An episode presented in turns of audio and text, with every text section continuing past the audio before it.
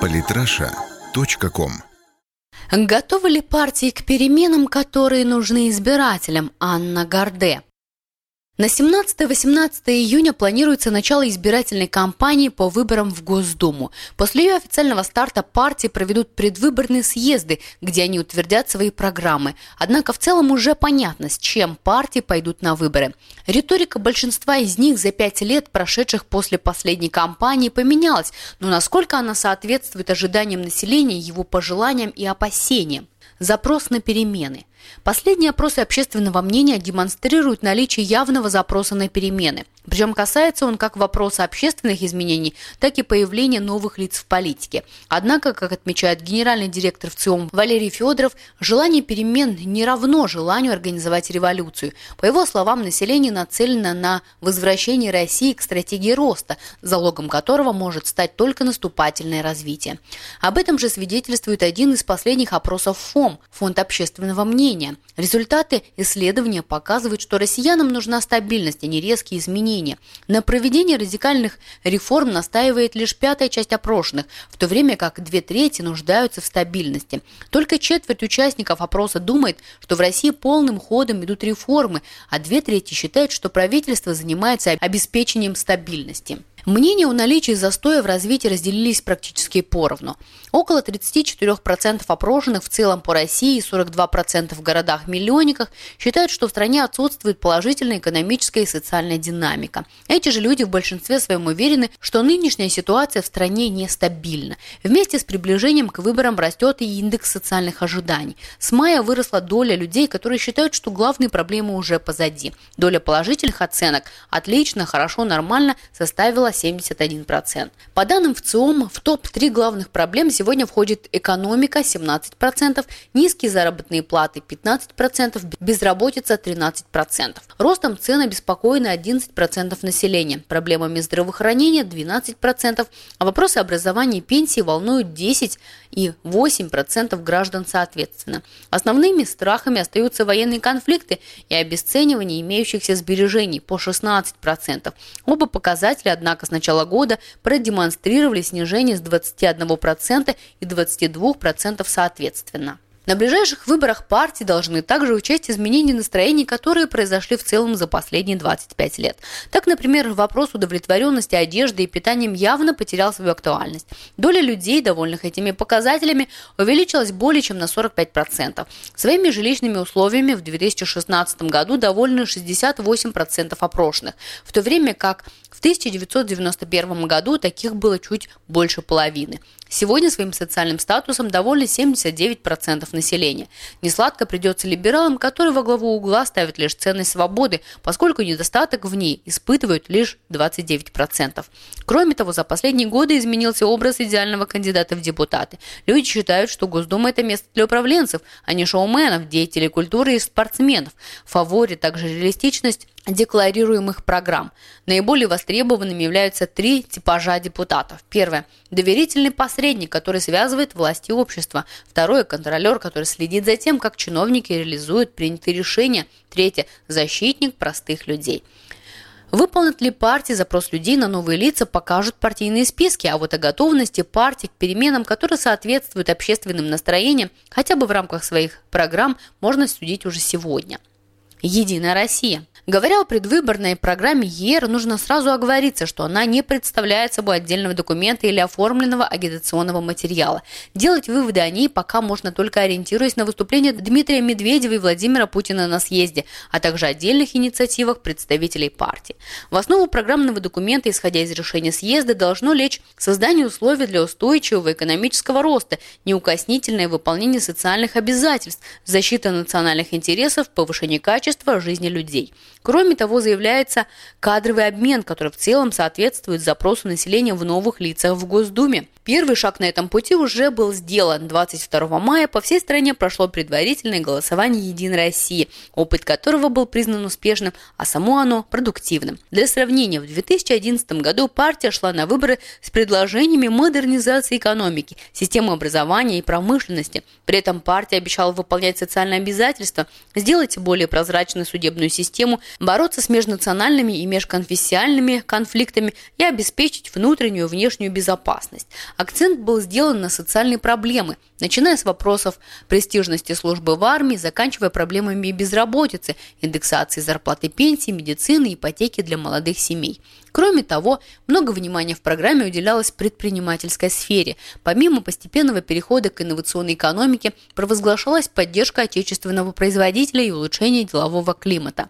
В отличие от остальных партий, в ЕР не обещали переход на прогрессивную шкалу налогообложения, сделав упор на разницу в налогах для разных отраслей. Не обошлось в программе и классических политических обещаний в виде укрепления демократических институтов и построения новой политической системы. Единая Россия также поддержала традиционный для прошлой избирательной кампании тренд – борьбу с коррупцией, которая для большинства партийных программ стала одним из основных лейтмотивов.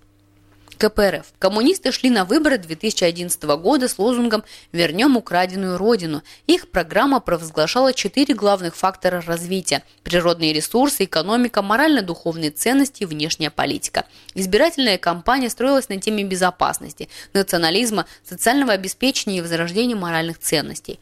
Большое внимание коммунисты уделили внешней политике. Так они предложили создать союз братских народов, куда должны были войти Россия, Белоруссия, Украина и Казахстан – Кроме того, они предлагали оказывать противодействие НАТО, вплоть до распуска Альянса, повысить роль ООН, а приоритеты в развитии международных отношений перенести в Азию, Африку и Латинскую Америку. Всю эту концепцию они назвали «щитом от агрессии».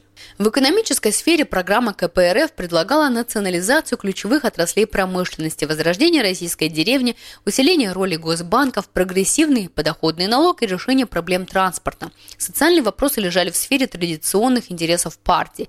Поддержка незащищенных слоев, обеспечение жильем, защита материнства и детства, образование и многое другое. Тема национализма удостоилась отдельного внимания под заголовком «Русский вопрос». По мнению коммунистов, русский этнос должен стать объединителем многонационального народа России. Тем самым они предлагали бороться с русофобией и противодействовать духовной агрессии. При этом в программе предлагается адекватное присутствие культуры коренных народов. В начале июня на информационно-консультативном портале Центрального штаба партии по выборам 2016 КП.РФ были опубликованы итоговые обязательства Всероссийского съезда депутатов-коммунистов и сторонников КПРФ. Судя по публикации, в целом партия планирует использовать антиправительственную риторику, критиковать Дмитрия Медведева и действия Кабинета министров. В остальном программа будет мало чем отличаться от своих предшественников гарантии занятости, индексации зарплат, поддержка народных и коллективных предприятий, госконтроль над ценами, восстановление бесплатного и качественного образования и здравоохранения, повышение пенсий, массовое строительство жилья – так выглядит список обязательств каждого депутата-коммуниста. Стандартный набор популистских высказываний, который вряд ли сможет быть серьезным подспорьем на выборах. К слову, бороться депутаты собираются также с ростом тарифов ЖКХ и новой грабительской волной приватизации. По всей видимости, от вопросов национализма и внешней политики на этих выборах решили отойти. В предварительных материалах нет ничего о коррупции, разросшейся бюрократии, экономическом кризисе и кадровых обновлениях. В связи с некоторыми проблемами социальной сферы КПРФ решили устроить бенефис и сделать акцент только на них, но будет ли этого достаточно на выборах? ЛДПР – Компания «Либерально-демократическая партия» в 2011 году, как обычно, строилась вокруг темы национализма. Незадолго до выборов была определена главная цель партии – собрать русскую нацию. В самой предвыборной программе по традиции вместе с рациональными предложениями соседствовали эксцентричные идеи с легким флером сумасшествия. Деление на губернии при унитарном устройстве, местное самоуправление в виде земств, отмена выпускных экзаменов в школах и общественные бани на каждом шагу соседствовали с предложениями введения введения льгот для малого бизнеса, занятого в научной сфере. Так же, как и коммунисты, ЛДПР сделали акцент на моральных ценностях. Например, они предлагали запретить рекламу на госканалах и установить культ семьи в обществе. Своим предложением развивать российский туризм они буквально предвосхитили современную ситуацию на этом рынке. Правда, обещание снизить процентную ставку по кредитам до 5% осталось где-то в области фантастики, как и многие предложения партии. Сможет ли партия адаптироваться к запросам общества? Вопрос спорный, при том, что опросы показывают потребность населения в профессионалах и адекватных управленцах. У ЛДПР наступают не лучшие времена. Главный шоумен Владимир Жириновский при таком раскладе может окончательно потеряться. Судя по апрельским тезисам, в которых партия перечисляет свои предложения правительству, менять свой стиль и основные принципы программы она не станет. Если сравнить программу 2011 года и тезисы, то можно констатировать, что пока не поменялось ровным счетом ничего. Все те же вопросы. Отказ от ВТО, раздача бесплатной земли, отмена ЕГЭ, запрет на ввоз пальмового масла, в программе было ГМО и снижение процентных ставок при увеличении бюджетных затрат.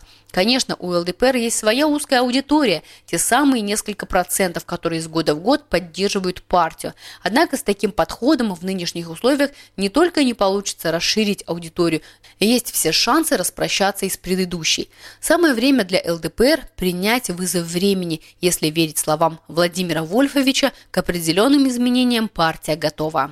Справедливая Россия. Ничуть не лучше дела у справоросов. Риторика программы 2011 года радикально ничем не отличалась от остальных. Морально-духовная проблематика была представлена предложениями контроля над СМИ, а также идеей введения ответственности интернет-провайдеров и СМИ за размещение информационной продукции, нарушающей нормы общественной морали. Партия была в тренде и по вопросу борьбы с коррупцией со своим предложением приравнять взяточничество к измене государству. В остальном все то же самое. Борьба с безработицей, предложение по борьбе с межнациональной и религиозной враждой, ограничение роста ЖКХ и другие вопросы из стандартного предвыборного набора партий.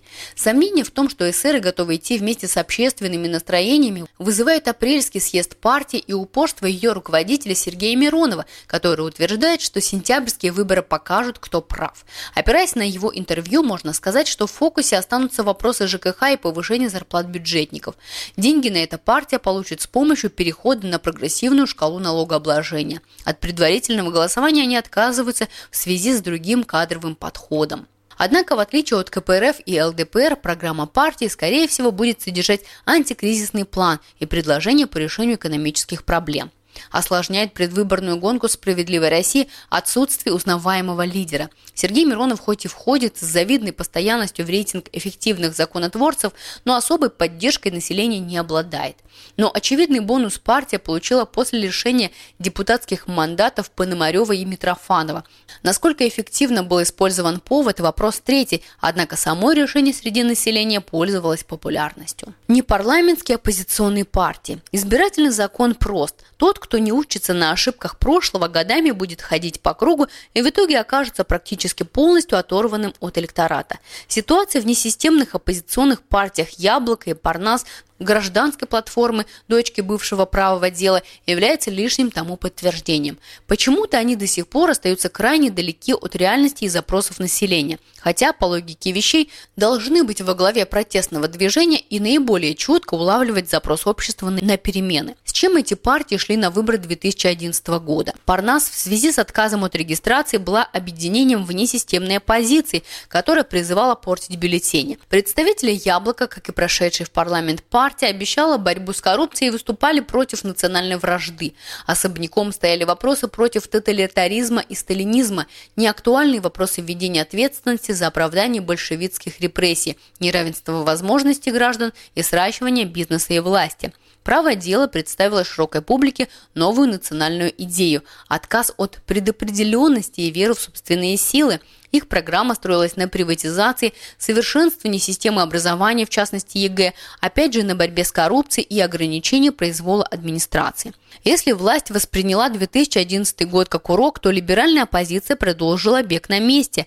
Кадровой смены не произошло. Сегодня отбираются все те же лучшие представители партии, репутации которых подмочены как прошлыми заслугами на чиновничьих постах, так и новыми скандалами. В качестве показательного примера готовящаяся коалиция политической альтернативы с Явлинским, Дмитрием Гудковым и Владимиром Рыжковым в составе.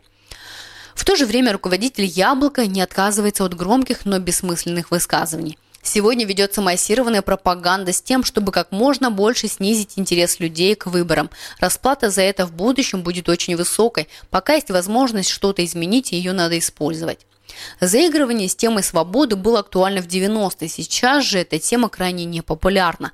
Однако либералам все равно и дозировать ее они не собираются. Парнас на этот раз идет на выборы уже как зарегистрированная партия «Прогресс на лицо». Однако не успела стартовать предвыборная кампания, как партия уже умудрилась дискредитировать себя в глазах своей маленькой, но все же аудитории. Во время праймерис партии, которые проходили в интернете, произошла утечка личных данных, принимавших участие в голосовании граждан. Конечно же, по словам лидера партии Касьянова, все это было специальной операцией властей с согласия или по принуждению российского провайдера. Программа «Парнас» также свидетельствует о глубокой яме между партией и избирателями. Свобода, патриотизм, народовластие, вопросы разделения властей, верховенство закона и формирование гражданского общества, хотя и важны, но на фоне имеющихся проблем населения популярностью не пользуются. Семь тезисов гражданской платформы по большей части строятся на оторванных от реальности идеалах. Бесспорно, программа поднимает актуальные темы, однако при этом игнорируется проблемный фон. Взять, например, тему рубля. Население население волнует падение курса национальной валюты и ее обесценивание, а программа партии делает акцент на рублевых инвестициях, которые для рядового избирателя не несут никакого смысла. Политраша.ком кстати, в предварительных тезисах и выступлениях ни одна партия пока о своем намерении решать проблему обесценивания рубля не заявляет. В итоге, после рассмотрения программ партии и их предположительных предвыборных платформ, напрашивается вывод о том, что они не готовы дать населению те перемены, в которых оно нуждается. Пока актуальные проблемы обрывочно упоминаются в предварительных тезисах лишь нескольких партий. Многие из них не могут избавиться от прошлых положений, хотя их актуальность за пять лет серьезно снизилась.